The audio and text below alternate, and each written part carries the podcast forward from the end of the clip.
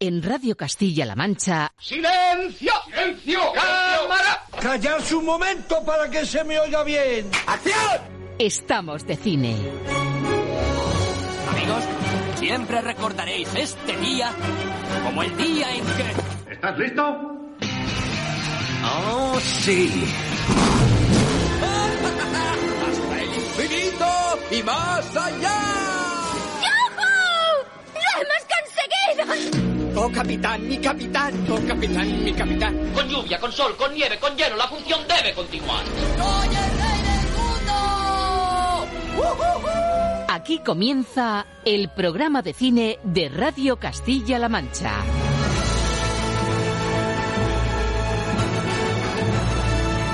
Presenta Roberto Lancha. Muy buenas a todos, ¿qué tal amigos, señoras, señores? Nuevo mes, estrenamos septiembre, nueva temporada, la quinta ya de Estamos de Cine, y el cine que despega ya del todo con los festivales más potentes. Venecia, de hecho, se ha estrenado nada menos que con Pedro Almodóvar y sus madres paralelas, que compiten la sección oficial y con emociones a flor de piel, memoria histórica, una gran Penélope Cruz y críticas internacionales muy positivas para Pedro. La prestigiosa Variety, de hecho, ya dice que es su mejor trabajo desde Todo sobre mi madre. Esto en Venecia, pero mucho más cerca, en las salas comerciales, en nuestros cines, lo que nos llega este fin de semana tras la dana meteorológica, que nos ha puesto en jaque a todos, es una borrasca colosal de estrenos. Ni tres estrenos, ni cuatro, ni cinco, ni seis.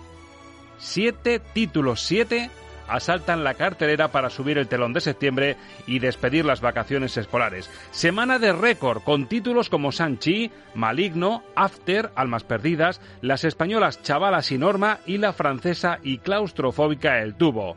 Así que hoy el reto, filtrar al grano y sin rodeos, sumando la opinión y el criterio de dos grandes, Alberto Lucchini y Raquel Hernández. Hoy, el filtro de Estamos de Cine tendrá que poner el turbo como nunca. Y atención amigos a la música que en este caso nos toca borrasca de creatividad. Recogemos el pañuelo de un oyente muy especial que antes del verano nos proponía en Twitter. ¿Para cuándo un especial del universo musical de Sorrentino? Pues querido escuchante de San Clemente, Cuenca, iniciamos temporada con una glamurosa y surrealista zambullida en una de esas piscinas imposibles de azotea festiva con Roma de fondo y con la genialidad, por supuesto, de don Paolo Sorrentino, heredero desigual e incorregible de Fellini, que ha sabido conjugar la remezcla dance o pop del momento con la exquisitez de su compositor fetiche, Lele Marchitelli. Además, miren, allí al fondo Ángel Luque está revisando ya en el diván de la música el menú delicioso de este capítulo, la gran belleza, la juventud, Silvio y los otros o el joven papa. Luquini y Raquel afilan la espada samurái de la crítica y nuestro proyector está ya listo y calibrado para que empiece el 5 por 01 de Estamos de Cine, capítulo 1 de la quinta temporada del programa de cine de Radio Castilla-La Mancha. Queridos oyentes, señoras y señores, niños y niñas, amigos todos, aquí comienza...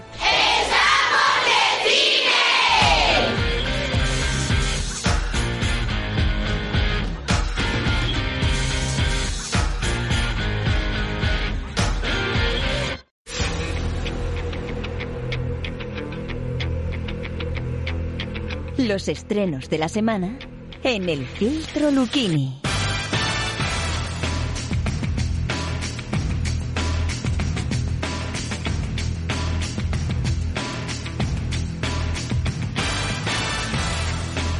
Y menudo filtro el que nos viene para abrir temporada. Alberto Lucchini, muy buenas. Hola, muy buenas. Si fuera un cartel taurino serían siete estrenos, siete, ¿no? Como se ponía lo de los toros. Sie- Siete estrenos, siete, y, nos dejamos todavía algunos fuera, porque parece que, que la, la llegada del mes de septiembre no solo marca la- el final de las vacaciones y la vuelta al cole, sino el arranque a lo grande de, de una nueva temporada cinematográfica y, y ojalá ojalá esto dure. Correcto, temporada de festivales, como avanzábamos la semana pasada. Hablábamos de traca final. Raquel Hernández, muy buenas. Hola, muy buenas, ¿qué tal estáis? El sello de hobby consolas en el filtro Luquini también. Hablábamos de traca final de agosto, pero madre mía, eh, sabíamos que venía una semana fuerte y un inicio de septiembre fuerte, pero tanto como para tener siete pelis de las que hablar, madre mía, el famoso embudo que trae, que trae la pandemia, el atasco, se está notando, pero para bien, porque son siete estrenos, la mayoría de ellos dignos de ser comentados. Eso es, pues mira, qué maravilla. Son dignos de ser comentados y además con mucha variedad, que es lo que es lo bueno de esto, porque si fueran todos destinados al mismo público, sería un embudo irresoluble, pero es que mm, hay, para satisfacer a todos los públicos. Exacto, además el reto va a ser los 20 minutos más o menos que tenemos para el filtro, mm, pues comentar todos ellos y puntuarlos. Así que no perdemos eh, la esencia del filtro Lucchini y vamos con el primero, el más llamativo, Sanchi y la leyenda de los 10 anillos Marvel que saca músculo para despedir el verano de los chavales con la dirección de Destin Creton, un superhéroe asiático que se cuela en el universo Marvel a lo grande. Te entrené para que los hombres más peligrosos del mundo no pudieran matarte. Hijo, es hora de que ocupes tu lugar a mi lado.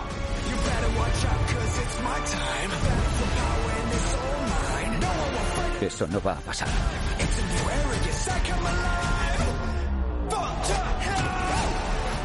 Bueno, pues Marvel que vuelve y lo hace pisando fuerte además con una película muy poderosa de un superhéroe a lo mejor que no es el más conocido, pero que dentro del universo Marvel sí que es un héroe casi si me apura setentero si nos fijamos en el cómic, Raquel. Exacto, estamos ante un héroe que precisamente nació a raíz de todo el subidón que hubo de las series de Kung Fu en los años 70. Ese es el origen del personaje en los cómics y aquí se traslada de una manera pues mucho más actual. Hay una mezcla muy chula de tradición y de modernidad que se deja ver desde el comienzo de la película, con la banda sonora, con la elección del casting, en el cual tenemos, por ejemplo, a pesos pesados del cine de artes marciales y a grandes caras muy conocidas del mundo del cine oriental, como puede ser Michelle Yeoh, y también actores y actrices mucho menos conocidos que debutan pisando fuerte, como es el caso del protagonista, Simu Liu, que ha trabajado durante mucho tiempo como doble de efectos especiales y que, como te imaginarás, borda unas coreografías increíbles de acción. Yo la pregunta que te haría, ¿esto es primera división? ¿Es la Champions de Marvel o estamos en, en la Europa League? Pues mira, yo te diría que esto es primera división, porque después de haber debutado en la fase 4 con la película de Viuda Negra, que se quedaba muy por debajo de las expectativas de los espectadores, sin embargo, esta de la que no esperas nada, llegas al cine y te encuentras una bocanada de aire fresco increíble. dices, ahí va, ¿no? Ahí va. Sí, sí, sí, ahí va, este, este héroe del que no esperábamos nada y está además muy bien arropado por secundarios que trabajan de manera sensacional y aportan muchas cosas nuevas, además de, por supuesto, vínculos con películas anteriores, como con Iron Man 3, por ejemplo. Pero además también tenemos dos escenas post-créditos, ya sabéis que en el UCM esto les encanta. Nos han dejado dos huevitos de Pascua ahí sembrados para el futuro porque por supuesto los personajes que aparecen aquí van a retomarse en futuras entregas. Así que no penséis tampoco que es un episodio aparte, sino que esto forma parte del torrente de películas del universo cinematográfico de Marvel. Claro, dos huevitos de Pascua, dos sorpresas finales y claro, mm, sumando todo esto sale 1, 3, 2, 132 minutos de peli. 132 minutos de película en los que no te da tiempo a aburrirte en ningún momento y en los que, como te decía, está muy bien mezclada la parte de la tradición china con toda su iconografía llevada al máximo nivel porque vemos criaturas fantásticas de su folclore hechas realidad. Tiene una parte final también muy, muy mastodóntica, muy exagerada, muy, muy loca, en la que se le va un poco la mano. Pero sí que es verdad que, tienes la parte de la realidad y la parte de esa tradición eh, legendaria muy bien llevada. Madre mía, pues el estreno potente de la semana, el blockbuster, con, decíamos, el último tramo de los niños de vacaciones para poder disfrutar de cine, y sí tiene ese toque de cine familiar. Esto puede ir a verlo chavales de 10, 12 años más o menos para arriba, ¿no? Sí, perfectamente. No tiene alguna escena un poco más violenta, pero vamos, ya te podrás imaginar que en el seno de Disney está todo muy controladito, y en el UCM también suelen siempre eh, apelar al público juvenil sin ningún problema. Ponle nota, Raquel, sobre cinco estrellas. Eh, ¿Cómo se queda Sanchi? Pues tres estrellas y media. Como decía, es una bocanada de aire fresco, es algo diferente. Se va un poco de la mano ahí al final, pero es una entrada más que correcta dentro del UCM y respira, respira novedad, está bien. Pues tres y media, Marvel que vuelve fuerte para abrir temporada y también vuelve el terror. No es que vuelva, es que se remoza porque el terror ha sido el género casi estrella de, de este verano, de los estrenos de este verano importantísimo para el mundo del cine, para revitalizarse de nuevo y volver a coger a gente en las salas. Y llega James Wan, el director de Expediente Warren, el bueno, el que hizo las dos primeras y que nos dio lecciones de sustos, de espíritus y vuelve muy potente. Además la tiene Raquel súper recientita, el estreno de Maligno. Veo cosas. Veo asesinatos mientras ocurren. ¿Hola? Dice que se llama Gabriel. Creo que es alguien de mi pasado.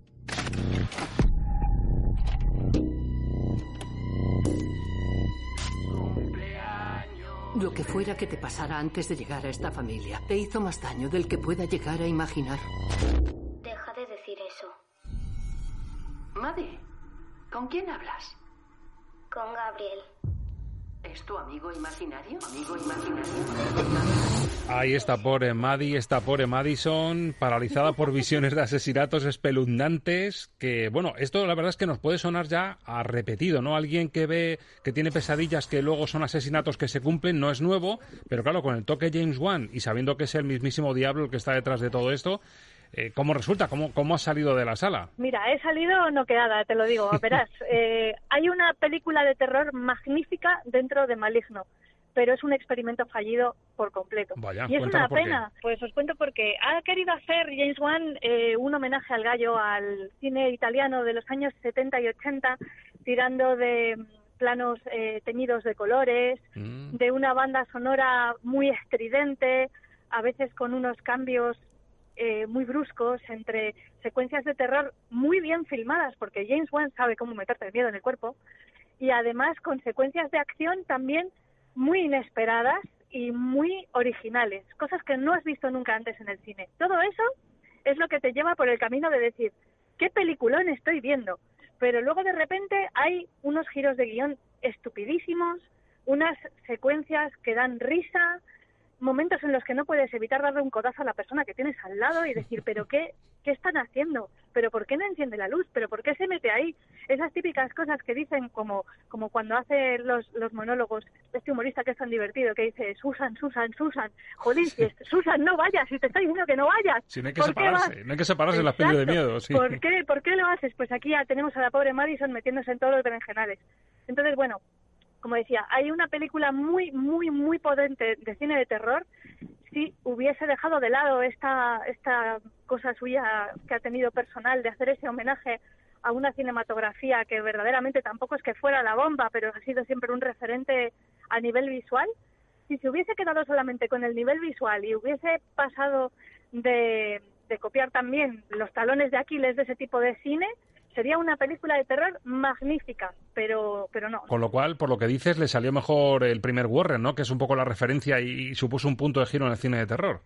Por supuesto, la, la primera película de Expediente Warren era terrorífica y vamos, todavía recuerdo con pavor la, la secuencia del sótano, no sé si la recordáis, en el que la protagonista encendía una cerilla y se apagaba y se caía las escaleras abajo. Tenía Increíble. unos momentos Uno de mis momentos preferidos de- del cine de terror reciente, sin duda. Exacto, exacto. Aquí tiene secuencias maravillosas y además, ya os digo, cosas que no hemos visto antes, aunque sí que hay algunas referencias que os puede traer a la mente alguna novela de Stephen King. No quiero no quiero hablar demasiado porque la gracia es ver la película, no quiero que nadie se lleve un spoiler sin querer, pero sí que es verdad que le puedes buscar eh, relación con otras cosas que has leído y has visto pero es bastante original, pero ya ya os digo que se le va se le va completamente la mano con los con las referencias estilísticas que, que te sacan de la película de terror. Y lo dice un amante del género, un amante del cine de terror y de James Wan. Pero ¿cómo se queda sobre cinco estrellas este, este maligno que va a ser una de las, uno de los blockbusters poderosos del fin de? Siendo muy buena persona, porque hay que ser muy buena persona para hacer lo que voy a hacer, yo le daría tres estrellas, porque reconozco que las partes brillantes son muy brillantes. Pero también es verdad que, bueno, aviso a la gente que vaya a verla que probablemente a los que no sean muy fans del género de terror les va a parecer una estupidez de película. Bueno, tres estrellas sobre cinco y 111 minutitos. Esta es un poquito más corta, no llega a dos horas. Y saben ustedes que aquí en este filtro tenemos a un fan que tiene un placer culpable con la serie Élite, adolescentes con relaciones tórridas, lo cual me supone una pista para preguntar que si alguien ha visto After, puede haber sido Alberto Lucchini. Alberto, ¿culpable? Culpable de haberla visto. Porque también tiene, tiene su cosita con élite, ¿no? Chavales, erotismo. Eh, a mí me gusta élite, lo que no me gusta es la, es la saga After. After, que además es la tercera ya, Almas Perdidas, que es lo que tenemos ya en pantalla, ¿no? Eh, eh, es la tercera y, y, lamentablemente la penúltima, porque todavía queda otra. After, Almas Perdidas, que va a ser el bombazo de los adolescentes de este fin de semana en cartelera. Desde que te conozco, te mueres por ir hacia él. Si él te quiere, puede ir contigo. Yo quería que después de la uni nos mudáramos a Londres. ¿Y cómo iba yo a saberlo? Solo en esos raros momentos cuando me estrecha contra su pecho y hace promesas que nunca parece ser capaz de mantener. El dolor desaparece.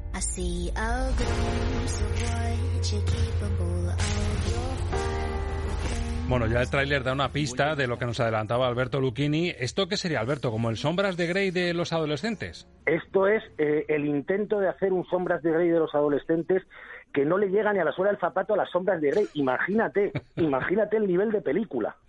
Escucha, estoy viendo la duración 99 minutos de lo poco aceptable, ¿no? Que dure una horita y media más o menos. Hombre, depende, porque si te pasa como a mí, que miras el reloj unas 15 veces a lo largo de la proyección, los 99 minutos se acaban haciendo larguísimos. A ver, la película es una colección de, de, los tópicos que ya hemos visto en la anterior, esta parejita que se pelea, se reconcilia, alguna escena de, de sexo muy light, rodada con, con estilo de videoclip, y todo para satisfacer a los seguidores de, de la serie de los de los bestsellers. Fíjate hasta qué punto me interesa la saga After que me tuvieron que comentar al final de la película que la mayoría de actores secundarios han cambiado respecto a las dos entregas anteriores interpretando los mismos personajes otros actores y no me había enterado. Madre mía. Total, como al final la gente lo que va a ver es la relación entre los dos protagonistas, pues mira, vamos a ahorrar en secundarios y, y ponemos a otros actores haciendo los mismos personajes.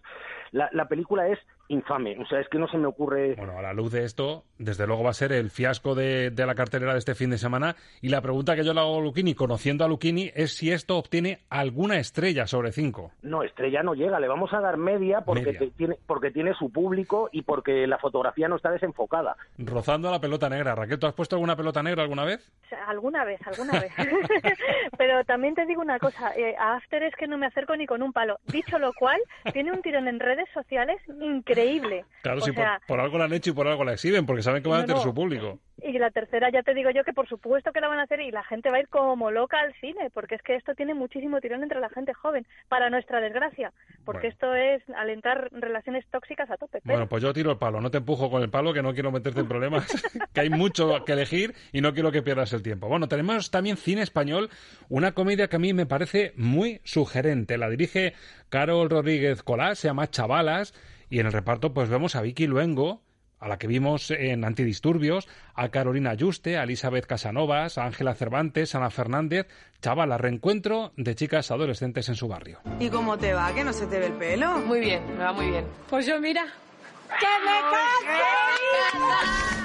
Pobres tías, ¿no? Oye, Marta, ¿podrías alegrarte un poco de estar aquí con nosotras? Lo que pasa es que este barrio me deprime, ¿qué quieres? Pues no sé qué coño haces aquí. Oye, ¿dónde has metido mis cosas? En cajas debajo de la cama. Ah, genial. Como si estuviera muerta, ¿no?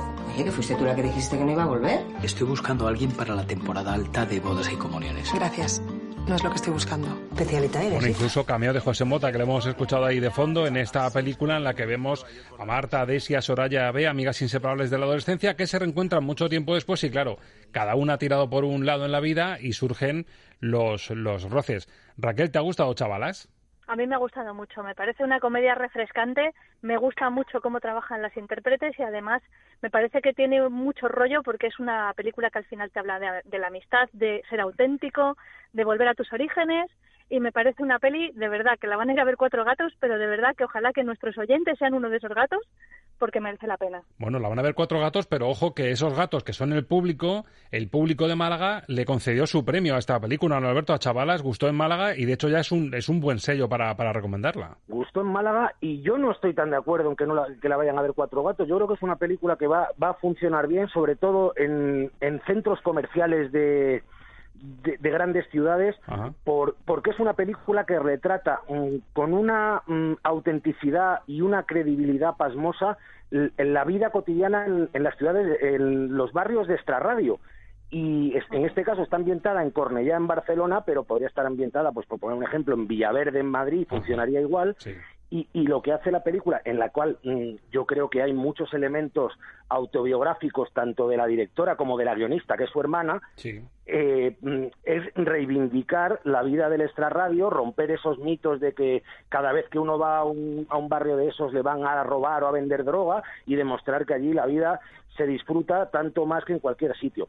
Es verdad que como, como todas las películas tan buen rollistas tiene algún que otro defecto, como por ejemplo un, un excesivo maniqueísmo a la hora de, presentar las diferencias entre los habitantes del Star Radio y los habitantes de la gran ciudad, que en este caso es Barcelona, porque están presentados todos como unos pijos, eh, cursis e intolerantes, pero la película es, es muy fresca, los diálogos son muy naturales y luego las, las cuatro actrices protagonistas están estupendísimas. Bueno, pues una de las perlitas de Málaga que nos llega a las pantallas, hay que decirlo, gustó mucho al público, así que téngala en cuenta porque tenemos una buena comedia española. Puntuación, Alberto, sobre cinco estrellas para chavalas. Tres. ¿Tres estrellas tú, Raquel? Por lo menos tres y media, un poquito más generosa sí que soy. Tres y media. Tres y media para chavalas de Carol Rodríguez Colás, una de las sorpresas agradables y fresquitas de la cartelera. Pero hay más cine español porque Alberto Luquini también ha visto una peli de Lara Izaguirre que se llama Nora y que nos cuenta la vida de una chica de 30 años que vive con su abuelo argentino, al que encarna nada menos que Héctor Alterio, y su muerte le trastoca la vida, la mente en un viaje que es lo que da pie a la historia íntima y peculiar de Nora. Antes que nada, gracias por, por confiar en mi propuesta. Esta es la oportunidad de mi vida. No os podéis imaginar lo, lo importante que es para mí poder trabajar para... Pero eso no, no, no lo puede decir así. Parece desesperada. Bueno, pues es que un poco desesperada sí que estoy. Aitite. Aitite. ¿Qué haces ahí? Plama daukat. Eta orain? Ausartu. Llama a la ambulancia. Una película vasca, de hecho escuchamos de fondo en el tráiler esos diálogos en euskera. No es nuevo tampoco que nos encontramos a, a una persona joven, chico o chica, que tiene que encarar la muerte de un familiar y hacerse cargo de los traslados, de trasladar el, el cadáver. Pero dentro de que no es original, ¿qué tiene de diferente o de especial Nora, Alberto? Nora lo que tiene de, de- de diferente y original es, en primer lugar, el, el descubrimiento de un animal cinematográfico que es Anne Picaza, que, mira, estamos en la primera semana de septiembre y ya te lo digo, vete apuntando su nombre como ganadora del Goya, la actriz revelación de este año. Perfecto. Y luego lo que tiene es que al final nos encontramos con una road movie sobre una treintañera que vaga sin rumbo por, por la vida y que se busca a sí misma, va cruzándose con distintos personajes que le van aportando cosas y le van haciendo descubrirse a sí misma y descubrir lo que la rodea. La verdad es que tiene muchos puntos en común con la película que hablábamos antes de, de Chavalas, porque Sí. todo contado con mucha autenticidad, con mucha naturalidad. En este caso es el segundo largometraje de Lara Izaguirre, también dirigido por una mujer. Y ya te digo, a mí me parece que entre las dos películas fo- conforman un díptico que, mm, que retrata estupendamente a las mujeres entre 27 y 30 años de, de España. Mm, Mucho sentido del humor, cariño hacia los personajes, todos tienen su, su momentito de gloria y luego esa intervención de apenas cinco minutos de, de Héctor Alterio que es para enmarcarla. Ya con eso seguro que vale el precio de la entrada. Por cierto, en la composición de la banda sonora, Peli Vasca, y de nuevo que repite el compositor Pascal Gueñe, al que entrevistamos aquí en Estamos de Cine, y además que tiene su, su Goya por el trabajo que hizo en, en Andía. Puntuamos a Nora sobre cinco estrellas, Alberto. Tres y media. Tres y media para otra peli española de la semana. Y otro argumento que tampoco suena del todo original, porque nos retrotrae a experiencias como la de Cube y a grandes encerronas como Enterrado. Es una película francesa. De hecho, el nombre ya lo dice todo, El Tubo.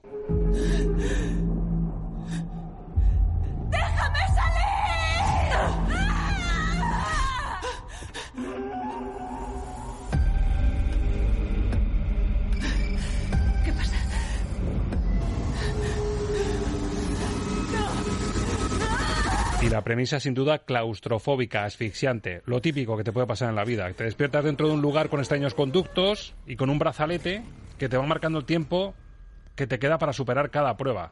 eh, Raquel, lo típico que te suele pasar en la vida, ¿no? Eh, como como escape digo. room, como enterrado, como cube, ¿no? Exacto, exacto. Tiene un montón de referencias a otras películas de ciencia ficción que ya hemos visto o de terror. Y básicamente, pues es una premisa que empieza siendo una cosa así como muy claustrofóbica, como bien cuentas. Ese brazalete le va indicando a la protagonista que básicamente carga sobre sus hombros con todo el peso de la película, que es Gaia Weiss, a la que habéis podido ver en series como Vikingos, por ejemplo. Es una actriz que lo hace muy, muy bien. Y, y tiene que ir superando distintas pruebas, desde piscinas de agua, cadáveres que se van encontrando, piscinas de ácido, en fin, un montón de faenas a cual peor y más terrible. Y poco a poco se va convirtiendo en una película más íntima a medida que vamos descubriendo qué le ha sucedido en el pasado a ese personaje, qué representa ese lugar en el que ella está y qué interpretación hacemos de lo que le está sucediendo. Si no hacemos una interpretación tan lineal y tan obvia como la primera, que es todo una cosa que está sucediendo como tal, sino que le damos una vueltecita más, pues podemos interpretar otras cosas y meternos en el terreno de lo onírico, de lo metafórico. Desde mi punto de vista, se le puede sacar un poco más de jugo. Bueno, yo le preguntaría a Alberto Lucchini, que creo que lo ha visto también, si la explicación final le ha convencido. Por decirlo pronto y claro, es una soberana memez. Eh, eh, a ver, el director no sabe cómo acabar la historia, no sabe cómo explicar eh, esta situación que, que ha creado él mismo y lo que hace es ponerse metafísico, entre metafísico y cosmogónico, sin saber muy bien qué es lo que quiere explicar. Eh, la metáfora de, de la cascada, eh, probablemente él en, en sus sueños mm, más oscuros sepa lo que significa, en la película no se entiende nada, y, y bueno, pues todo ese mundo claustrofóbico y angustioso en el que nos había sumergido durante la primera hora de metraje, al final hace que uno salga del cine con la sensación de que le han tomado el pelo mm, de una forma clamorosa y estrepitosa. Lo que tantas veces ha pasado con este tipo de argumentos tan sugerentes de primeras, ¿no? Es esa presentación, esa premisa inicial que dices, joder, qué, sugerente. Lo que decíamos de JJ Abrams, por ejemplo, y a veces de Shyamalan, ¿no? Que te ofrecen el caramelito, pero luego cerrarlo ya, como te lo dejan a tu libre albedrío, ¿no? Para esto nos ponemos el hoyo. Claro, efectivamente, El hoyo o, o- o Enterrado, O Enterrado. Que, que- que es una película que recuerda mucho. Y fíjate que es una pena porque el director consigue una cosa que tiene mucho mérito y es que aceptemos pulpo como animal de compañía al principio de la película y sin que se nos dé ninguna explicación de por qué va a pasar lo que va a pasar o por qué está pasando lo que está pasando. Ahí consigue que lo aceptemos. El problema es que no sabe, eh, no sabe salir del, del, del túnel, del tubo en el que se ha metido, ¿no? Y, y es, un, es una pena porque, mm, ya digo, la primera hora tiene, tiene ritmo y, y da, y da muy mal rollo. ¿Tú qué le pones al tubo sobre cinco estrellas, Raquel? A mí me ha gustado más que a Luchini. me ha gustado bastante más, quizás porque, no sé, a lo mejor me la he llevado más a mi terreno o no sé, pero el caso es que a mí sí que la segunda parte, si la piensas, pues le puedes sacar cosas. Aunque es verdad que es una peli en la que el espectador tiene que poner de su parte. Así que en mi caso serían tres estrellas. Tres estrellas. Luquini, ¿tú llegas a una? Sí, ¿no? Eh, no, no, a ver, yo le pondría tres estrellas a la, a la primera parte y, y un bolo negro a los últimos 20 minutos, con lo cual hago como siempre la media y me quedo en una y media. Una y media, bueno, pues no, no está mal, no está mal. Una y media para el tubo, que además nos sirve para hacer eh, esa analogía de que hemos tenido estrenos por un tubo. Qué bueno, ¿eh? Sí, está, está bien tirado, sí. Está bien tirado. Oye, que te, podríamos completar el puzzle con una animación alemana que se llama Los Olchis, pero yo creo que eso ya es para subir nota, ¿no? Lo primero porque no es una película animada como para llamar la atención del gran público por su calidad.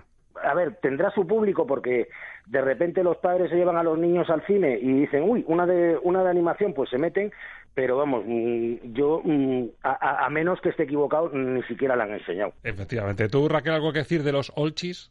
No la he visto, no he tenido el placer, ni como ni como periodista ni como madre, así que no os puedo decir nada.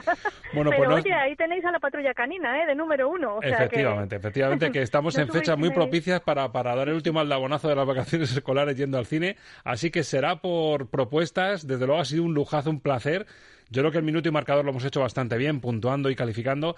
Así que, Raquel, muchísimas gracias por, por ser sucinta en este caso y poner esas dosis de criterio y de humor a- al repaso a la cartelera. Gracias a vosotros, un placer como siempre. Alberto, un gustazo también, ¿eh? Pues nada, a, a ver a ver cómo se presenta la nueva temporada. Que siga la racha y oye, si seguimos a siete por semana vamos a tener que hacer un minuto y marcador como, como los programas de García en su día, si recuerdas. Eh, carrusel cinematográfico. Carrusel cinematográfico. Compañero, gracias. Hasta la semana que viene. Hasta la semana que viene.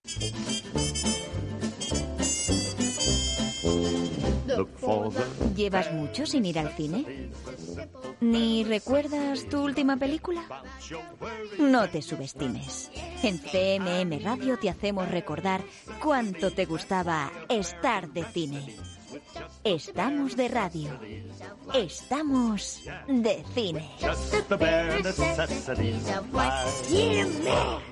Un saludo muy caluroso para la gente responsable y los oyentes de Estamos de Cine, que sois gente maravillosa, que me habéis acogido muy bien y que os deseo mucho cine en vuestras vidas, porque si hay mucho cine en vuestras vidas, es que hay mucha vida. Hola, soy Oliver Lasche, soy el director de Okearde y bueno, os envío un saludo muy grande, muy fuerte, muy sentido a todos y os deseo mucha, mucha inspiración a todos. Hola, soy Fernando Velázquez y os mando a todos los amigos de Estamos de Cine de Radio Castilla-La Mancha un saludo enorme.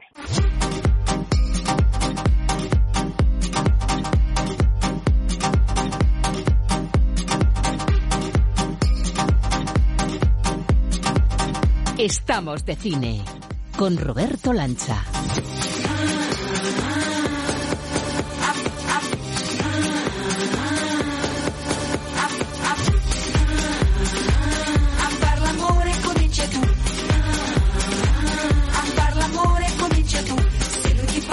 Una lujosa piscina, una azotea imposible, con toda la vista de Roma, una fiesta tan imposible como el guateque llevado a la sociedad romana y a la noche romana.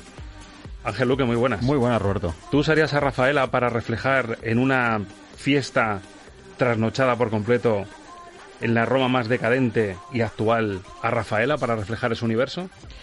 Yo, después de haber visto la escena en la que aparece esto, sí. O sea, me parece que es el acierto. Bueno, además aprovechamos y manejamos a Rafaela Carrà, ¿no? Recientemente fallecida, que yo creo que es un símbolo precisamente de lo que se intenta reflejar en esta escena. O sea, habla de una sociedad concreta y de una forma de entender la vida también, que es lo que intenta reflejar la escena. Yo sí, para mí es- esta escena es un poco el jardín de las delicias llevado al cine.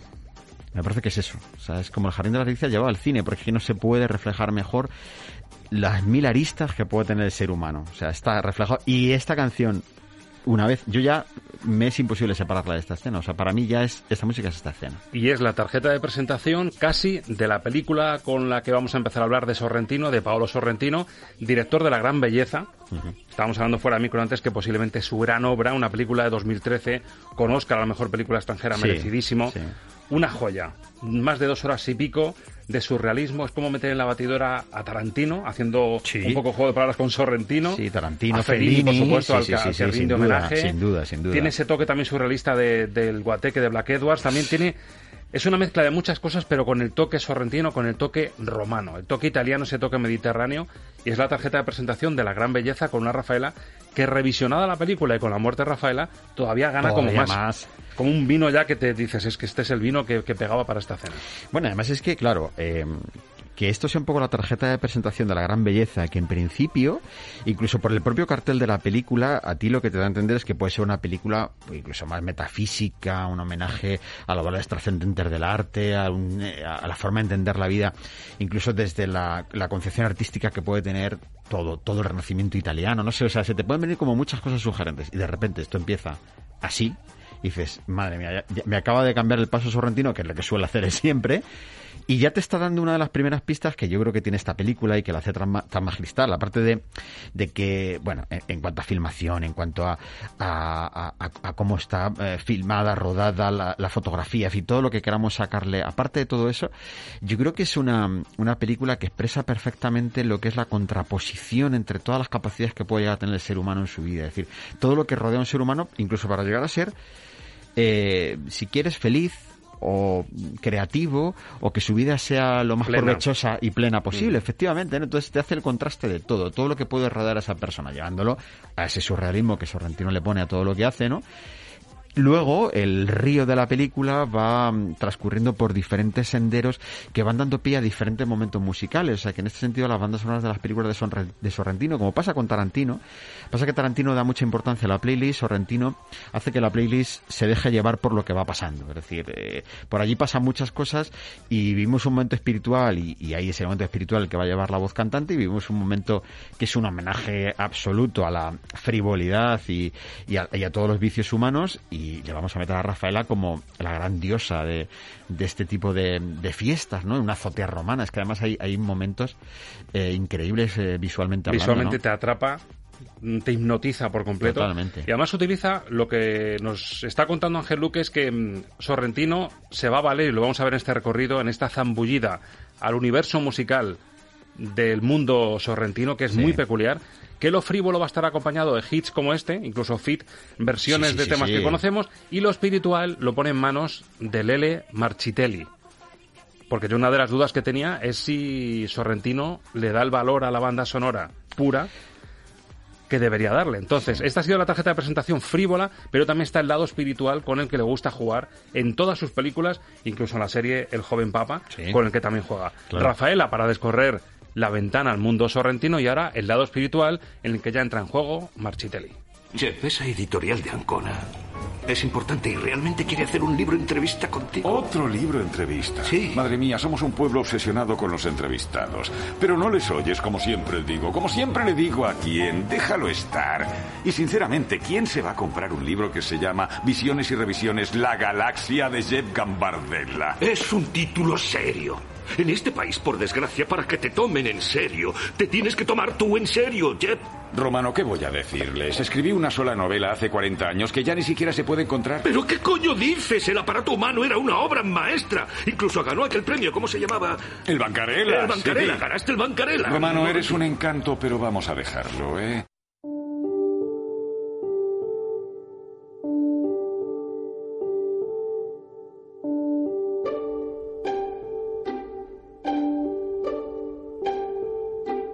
Lo que ves es lo que oyes.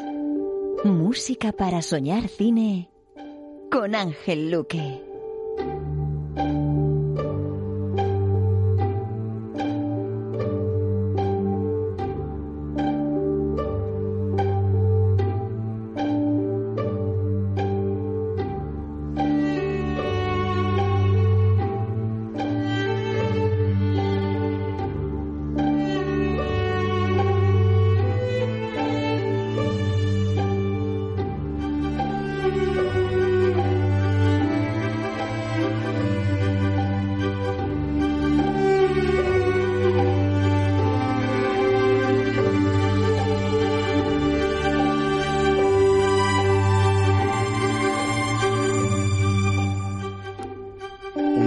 Exquisita la de Marchitelli. Yo tenía esa duda, Ángel, si Sorrentino siendo un gran creador, porque en todo el tiempo que llevamos, los cinco años casi que llevamos de Estamos de Cine degustando bandas sonoras, hemos descubierto a grandes talentos cinematográficos, el propio Hitchcock, que no acababan de dar una importancia a la banda sonora. Y claro, Sorrentino de primeras dices, con eso de las playlists de, de temas conocidos, a lo mejor parece que da de lado a la banda sonora, pero el señor Marchitelli tiene ejemplos y razones para negarlo. Sí, vamos a ver. Lo que hace con, o sea, su compositor, ha trabajado con algunos más, con David Land, con David Byrne, ha trabajado en alguna cosita de las películas menores de, de Sorrentino, con eh, Marchitelli, Marchitelli, eh, lo que lo que ha trabajado sobre todo es que le componga dos o tres temas eh, que funcionen mucho como leitmotiv de la esencia de la película en la parte más trascendente, más espiritual, en lo intimista que esconde detrás de tanto artificio que él le pone delante. O sea, él le pone 25.000 fuegos artificiales, eh, casi dalinianos en muchos casos, en, eh, estampas que muchas veces el público se puede quedar muy descolocado porque no sabes muy bien qué te quiere contar, de dónde viene esto que está pasando. Luego ya cuando te metes en su mundo lo entiendes un poquito mejor. Y al compositor le reserva generalmente para aquellos momentos en los que el personaje se descubre en su esencia, cuando se llega a la conclusión a la que se quiere llegar, cuando él dota de muchísima belleza a la, imagen, esos atardeceres, esos tejados de Roma, esos momentos de recreación de, pues, de la piscina en la gran juventud, de los paisajes, del tú a tú, de la esencia de los personajes. Ahí es cuando se reserva el compositor. Y Marquitelli se lo hace muy bien. Fíjate que Marquitelli es un compositor y en esto volvemos a la esencia de los directores italianos, solo trabaja para directores italianos y los directores italianos solo suelen trabajar con compositores italianos. En esto hacen mucha patria ellos y si nos ponemos a pensar en el cine español, casi también podríamos sacar esto. Generalmente los directores españoles trabajan con compositores españoles, pero también es verdad que podemos decir que el cine italiano, o al menos el de Sorrentino, es mucho más internacional. Sería comparable al de Almodóvar, por decirlo de alguna manera, ¿no?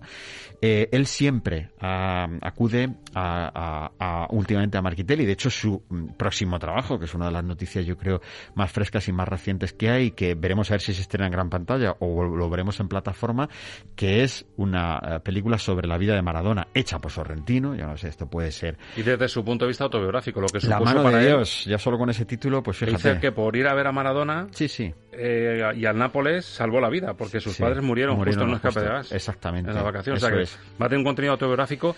Yo, fíjate, según decías esto, si nos ponemos un poquito metafóricos, pero sin pasarnos, yo diría que la- los temas contemporáneos que utiliza Sorrentino en sus películas vienen a reflejar o a criticar incluso, a reflejar la sociedad frívola del momento. Total. Y el alma de Roma que respira, esa trascendencia que tiene Roma, el respeto hacia Roma, lo pone Marquitelli. Total. Y lo hace, sí, lo hace en todas sus películas así. Eh, vamos a ver cómo lo hace la de Maradona, porque también la va a hacer Marquitelli la banda sonora. Y seguramente utilizará este, este mismo juego que la hace. O sea, la sal y la pimienta la, la sabe estrujar perfectamente, visual y musicalmente hablando, pero cuando quiere que el espectador se ponga contemplativo y entienda que es donde viene el mensaje, que el espectador entienda que se acaba un poco el juego y vamos al, al fondo de la cuestión de lo que él te quiere plantear y a las preguntas desencarnadas que en muchos momentos llega a tener es cuando utiliza al compositor. Entonces, funciona muy bien. Hay que reconocer que eso le da mucha fuerza a las películas. Y a esto hay que añadirle los temas contemporáneos, los temas más pegadizos, con esas bases techno, dance, Sí, sí, sí. para reflejar esas fiestas frívolas y, y descarnadas. El toque espiritual de Marquitelli, pero también recurre a cuartetos como el que utilizan la gran belleza y este tema Las Beatitudes.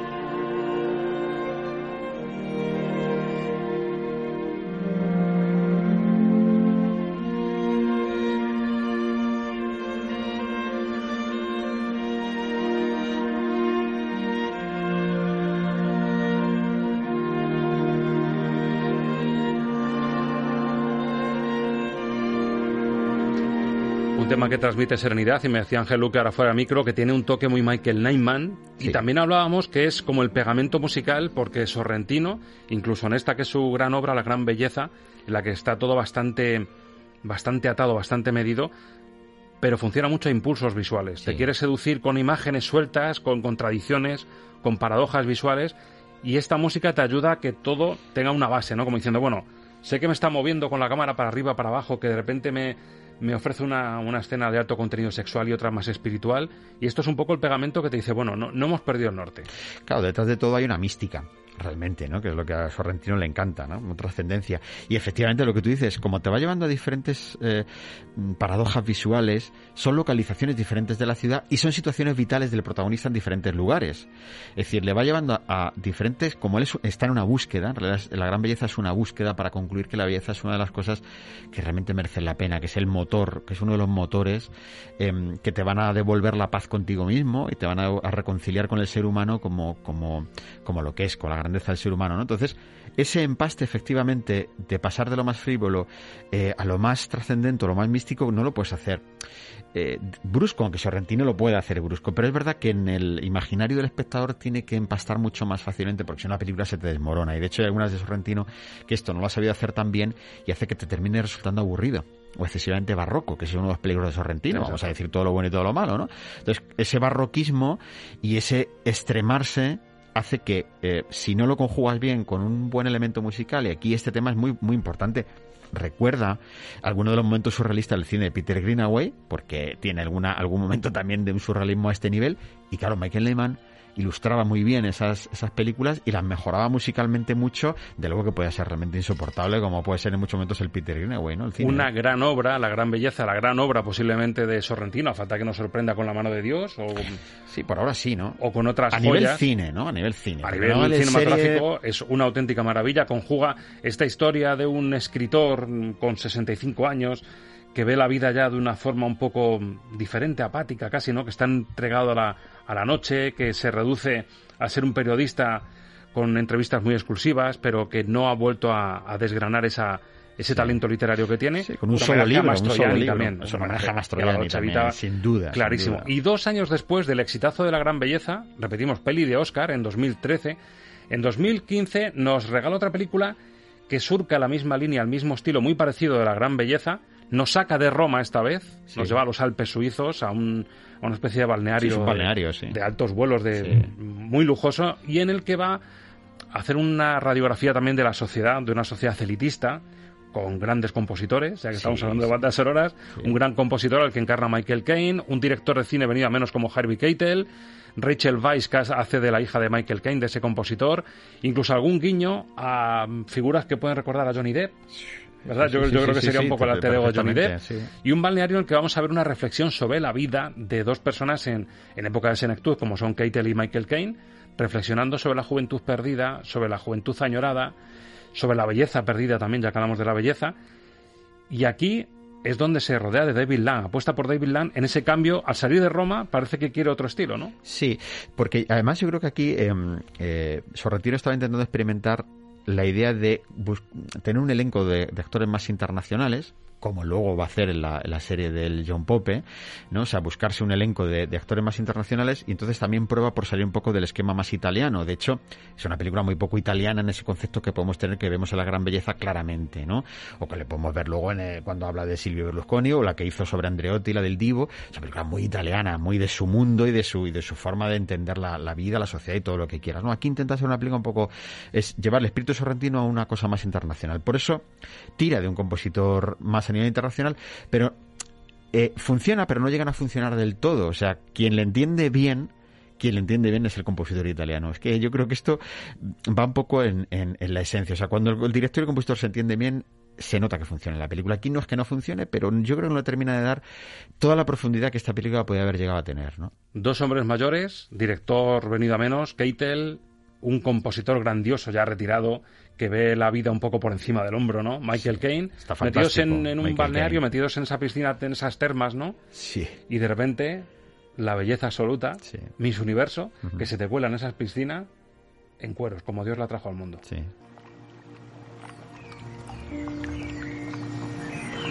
¿Quién es? Es Dios. Pero ¿cómo preguntas quién es? Es Miss Universo, hombre. Pero está diferente. Irreconocible. Se ha transformado por ver todas esas películas de robots. Disculpe, señor Boyle. Ha venido alguien a verle. Pero ¿no ves que estamos disfrutando del último idilio de nuestras vidas?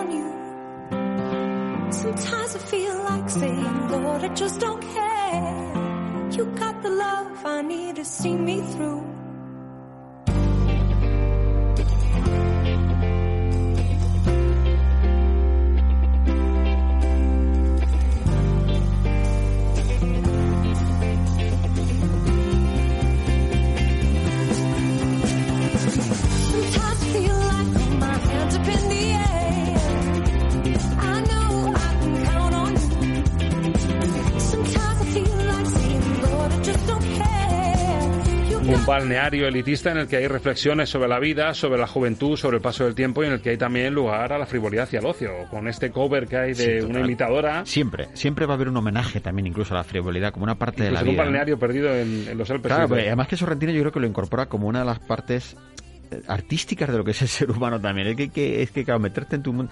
la, faceta de Sorrentino como escritor también es muy interesante. Le pasa un poco como a Tarantino, que ahora lo ha probado y, y le ha salido bastante bien. A mí me ha gustado el libro. Es muy él, llevaba un libro, y Sorrentino es muy él cuando le lees. Y le entiendes un poco mejor su mundo y lo que te intenta hacer llevar. O sea, no, no quiere ni caer en lo mm, excesivamente empalagoso, eh, onírico, ¿no? Cuando intenta llegar a eso te corta con algo totalmente radical para fastidiártelo. O sea, Además que se le da muy bien pegar el. te amarga el, dulce. ¿eh? Cuando te mete en este mundo, también te lo va a amargar de alguna manera, porque siempre va a haber un personaje que distorsiona, que, que amarga, que está triste, que está deprimido, que está hundido. Aquí, la idea de la reflexión de mirar hacia atrás en la vida una vez que ya la has pasado, que es un poco lo que ellos están haciendo, decir, bueno, nosotros ya tenemos todo hecho. Por eso, claro, déjame contemplar esto, ¿no? O sea, esto es Dios. Déjame contemplar, eh, no, no me molestes en Se ese ha metido aquí el ángel de la belleza en, en esta piscina, vamos a disfrutarlo. Claro, y, y muchas de las conversaciones con la hija, ¿no? Tiene momentos eh, mm, deliciosos en ese sentido. Quizás una de las películas de Sorrentino donde el diálogo tiene más potencia, donde el diálogo tiene más credibilidad, porque es verdad que hay muchas otras películas donde al final el diálogo es una parte más del surrealismo, porque mm, hay veces que no lo puedes coger por ningún lado porque realmente no termina de casarte lo que, lo que están hablando, ¿no? Eh, La, cena en la gran belleza con, con la monja esta mística, que está en todos una cena de copete y la monja ahí sin hablar nada, ¿no? Y de repente la hacen hablar. O sea, eso es, de un surrealismo en el diálogo total. Aquí tiene momentos surrealistas, pero cuida más el diálogo, por ejemplo. Para mí es una prolongación. Una prolongación de algo más que quiso hacer la gran belleza y no le entró. En cierta medida y lo continúa con esta Y que película. demuestra Ángel la sabiduría, porque es un, un director, un creador todavía joven. Y la sí. sabiduría que demuestra al ponerte en la cabeza de un Michael Caine, de un Harvey Keitel, de un grandísimo compositor de música o de un director Sí, ya sí. superando los 80 años. Y esas reflexiones vitales, mm, claro, le otorgan una capacidad literaria y una capacidad de observar la vida desde un punto de vista de una sabiduría más madura de, lo que, de la edad que tiene, que me parece un mérito soberbio. Bueno, es que John Ford decía siempre que él no tenía ninguna técnica de filmación, simplemente filmaba como a él le gustaría ver las cosas. Y yo creo que Sorrentino también hace esto. Yo creo que él filma como él sueña e imagina las cosas, no le pone más trabas a esto. Entonces, claro, surge uh, pues, pues un torrente de, de creatividad inmenso, ¿no? Y, Esto es lo que me gustaría ver cuando me siento en una sala de cine. Claro, y, y eso tiene sus riesgos, porque también hace que de vez en cuando te salga alguna cosa tremenda y que no hay quien, la, quien se la trague. Pero claro, dentro de todo eso surgen una serie de cuestiones creativas como casi nadie es capaz de hacer, ¿no? No te estás refiriendo a Silvio y los otros. Dejamos que pase Silvio. Venga, vamos con él, sí. Mira, vamos a mirar por el agujerito porque además está teniendo una charla sobre los votos perdidos y la presidencia perdida. Sí. Y vamos a ver lo que hizo Sorrentino con esta peli de 2018. Hagámoslo, Silvio, hagámoslo. Ser bueno conviene, yo siempre lo digo. El altruismo es la mejor manera de ser egoísta. Es otro de mis principios. Está bien, Ennio, hagamos. Eres un genio.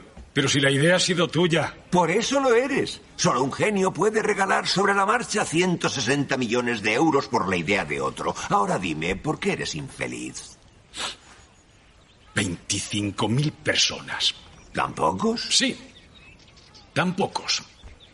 ¿Te das cuenta de que he perdido las elecciones por solo 25.000 votos? Que traducido a otros números serían solo seis senadores de diferencia.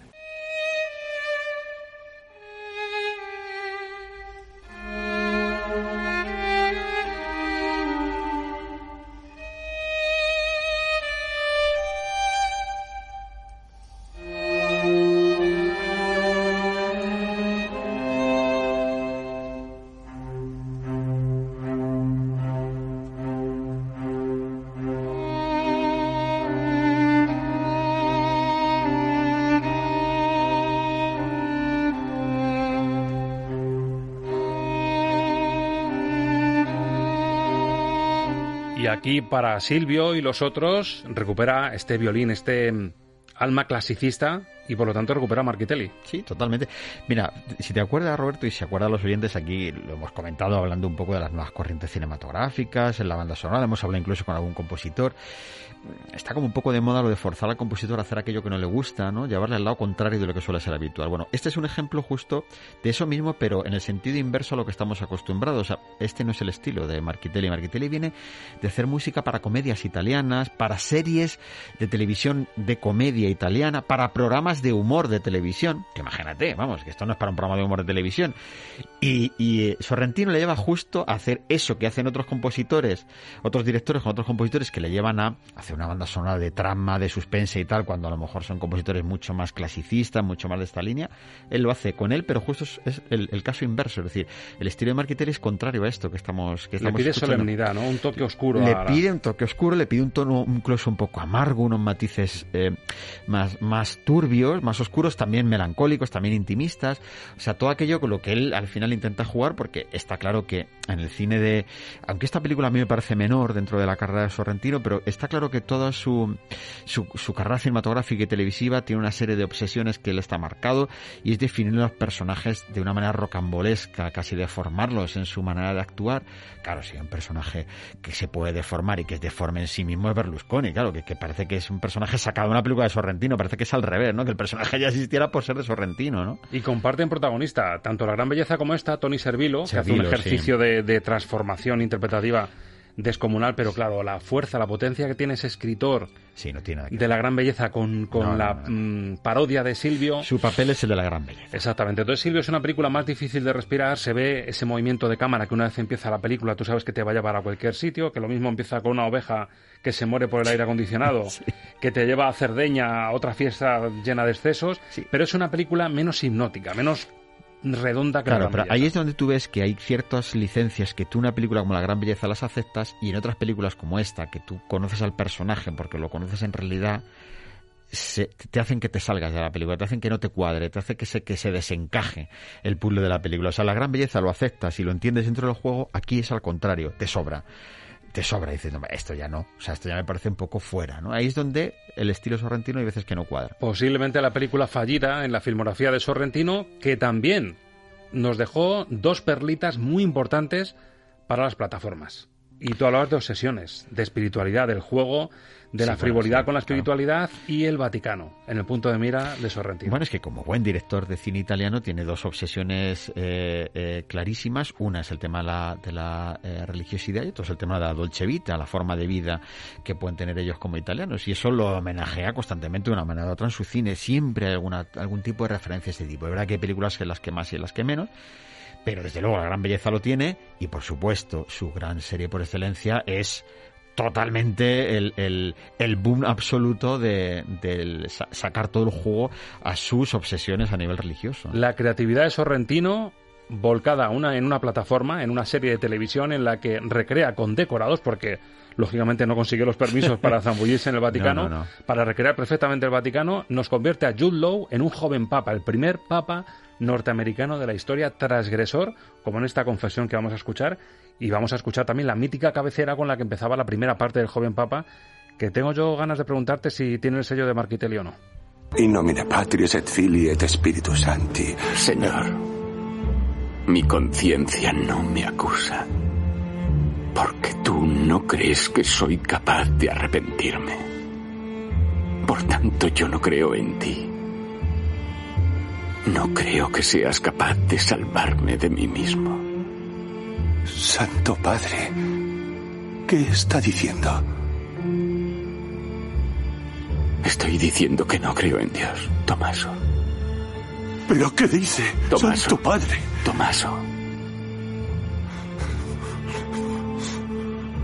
Era broma.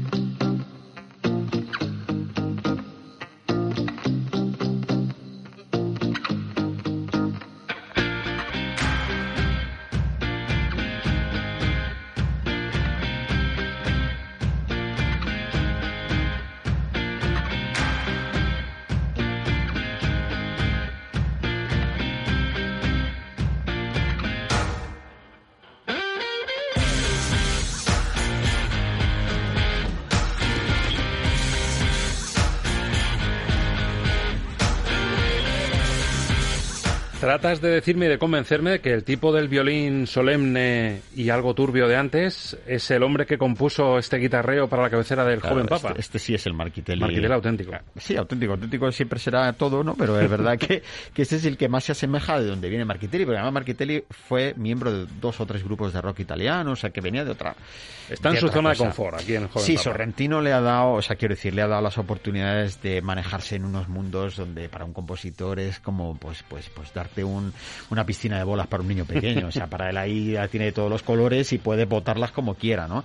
Para mí, esta cabecera es de lo, vamos, de lo más sobresaliente de lo que le ha hecho Marquitelli a, Sorrentino. Es perfecta. Es que, es que la definición, es perfecta. Musicalmente hablando, con lo que es el montaje de la Visualmente y musicalmente, visualmente es, es eh, eh, potentísimo. empastan perfectamente. empastan perfectamente no y este este diálogo que hemos escuchado es pues en resumen la esencia de lo que de lo que nos vamos a encontrar y es que es una provocación constante pero en el fondo cargada de eh, mucha más espiritualidad y mucha más sinceridad por decirlo de alguna manera en el sentido positivo. Es decir no es no es eh, una serie que eh, esconde una crítica ácida o una crítica religiosa porque sí, sino al contrario, lleva una reflexión sobre la vuelta a la esencia, la pureza, la, la- lo auténtico, ¿no? Entonces, claro, esto Sorrentino lo sabe hacer, rodeado de una serie, vuelvo a este término porque me parece que es muy importante para entender a Sorrentino, de artificios, artificios de guion, artificios visuales, giros con personajes que son únicos, que yo creo que, que no existen en ningún otro mundo si no es en el suyo,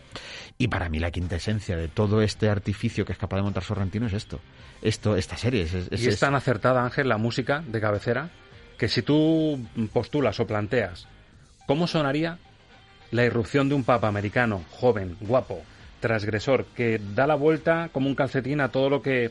a, a esa sensación decimonónica del Vaticano, es que sonaría esto. Sí, pero la da la vuelta por precisamente por una vuelta todavía algo mucho más conservador, o sea, que, que es transgresor, pero porque vuelve hacia todavía Desde la modernidad a lo auténtico. a lo auténtico, Sí. es decir, va a ser más conservador, por, por- por utilizar este término para que se entienda un poco mejor, o sea, es una transgresión al revés, por decirlo de alguna manera, ¿no?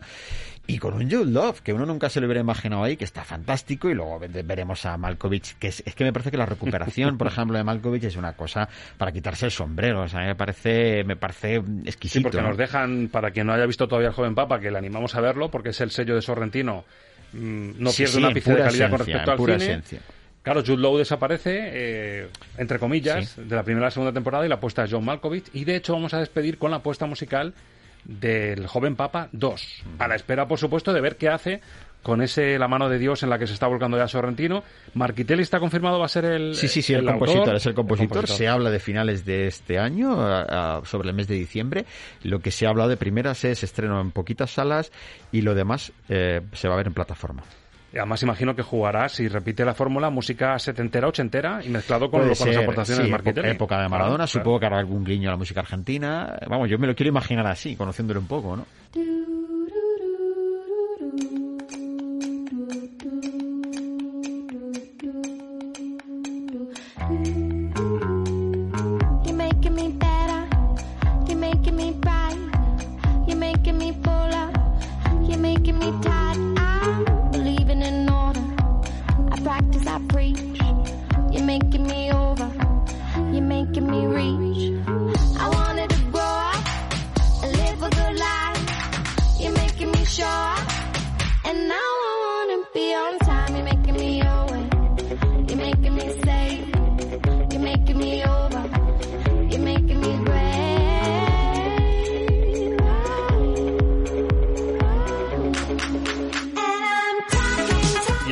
Base pop y dance para abrir la segunda parte de Joven Papa. No es ya el sello de Marquitelli, pero No. sí te da ese, ese toque pop y luego con la capacidad transgresora visualmente de Sorrentino, en la que te pone luces de neón gigantes, o sea, cruces de neón gigantes, a chicas jóvenes, monjas, bueno, mm, Voy a volver al punto inicial, o sea, te plantea, es un bosco, es un bosco de estos tiempos, es decir, es un jardín de las delicias lo que te pinta. Entonces, cuando tú ves el jardín de las delicias del Bosco, allí en el Museo del Prado, que yo creo que es un ejercicio que debe ser obligatorio para todo ser humano, cuando tú ves el jardín de las delicias te das cuenta que una persona, en la mentalidad de un siglo XVI, etcétera, lo que está dibujando es algo que sería inaudito, porque sigue siendo inaudito para el hombre del siglo. XXI.